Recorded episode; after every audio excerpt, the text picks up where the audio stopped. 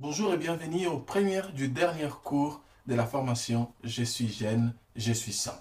Jusqu'à présent, nous avions appris beaucoup de vérités avec euh, l'aide de l'Esprit et j'ose croire qu'aujourd'hui, nous serons bénis et que le Seigneur va nous ajouter une connaissance de plus dans notre voyage de sanctification. Aujourd'hui, nous parlerons de l'importance de l'encouragement mutuel, quelque chose de très essentiel dans notre vie chrétienne.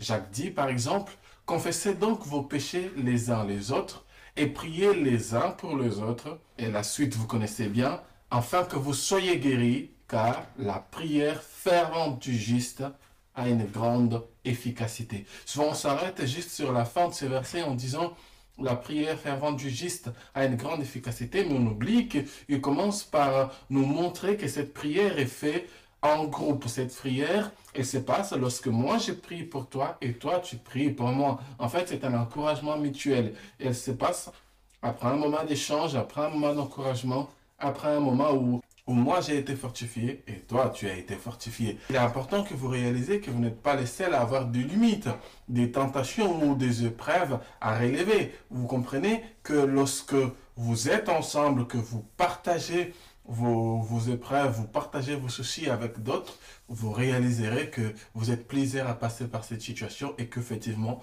le Seigneur est avec vous et le Seigneur vous donne la victoire en Christ et Jésus. Donc, on ne peut pas vivre notre vie chrétienne seul. Le christianisme n'est pas une relation qui se vit seule. Non, la solitude ne fait pas partie du christianisme.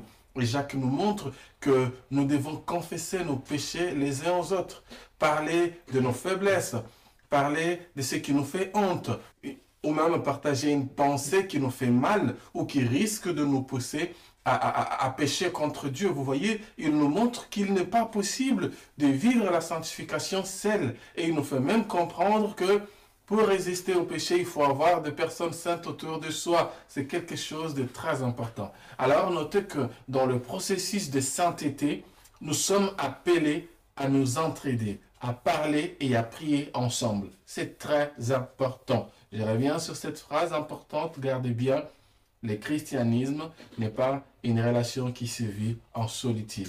Alors je dirais, priez les uns pour les autres. En d'autres termes, soutenez-vous, soyez sûrs de servir à vos frères. C'est quelque chose de très important. Ici, Jacques nous parle de deux dimensions de l'aide. La première dimension est la dimension que je vais appeler ici humaine. Il parle de l'écoute. Souvent, c'est dont les gens ont besoin pour ne pas pécher contre Dieu. Ce n'est pas forcément de quelqu'un qui leur donne de bons conseils, mais plutôt de quelqu'un qui est là pour les écouter. Lorsque Dieu parle à Israël, il dit, écoute Israël. Plusieurs fois, il dit, écoute, écoute. C'est important de réaliser que souvent, le chemin, la voie par laquelle vous allez aider quelqu'un ou vous allez être aidé par quelqu'un, ce n'est rien d'autre que l'écoute les temps que cette personne vous donne ou les temps que vous donnerez à quelqu'un d'autre pour écouter ce qu'elle a à dire. Et la deuxième dimension, j'appelle ici, c'est une dimension spirituelle. C'est un soutien spirituel parce qu'il dit prier les uns pour les autres. Donc, il ne suffit pas d'écouter, car certains cas vont au-delà de la capacité humaine de résoudre les choses. Alors, vous avez écouté, prier avec la personne quelqu'un d'autre vous a écouté, priez aussi avec cette personne, car dans cette démarche de sanctification, Jacques nous montre que chacun de nous a de quoi aider son prochain. De, plus, le fait que chacun de nous veille sur l'autre et qu'il soit lui-même disponible à aider, nous permet de grandir ensemble dans notre relation avec le Seigneur. La sanctification, la sainteté, elle se travaille lorsqu'on s'encourage mutuellement. Demeurez bénis.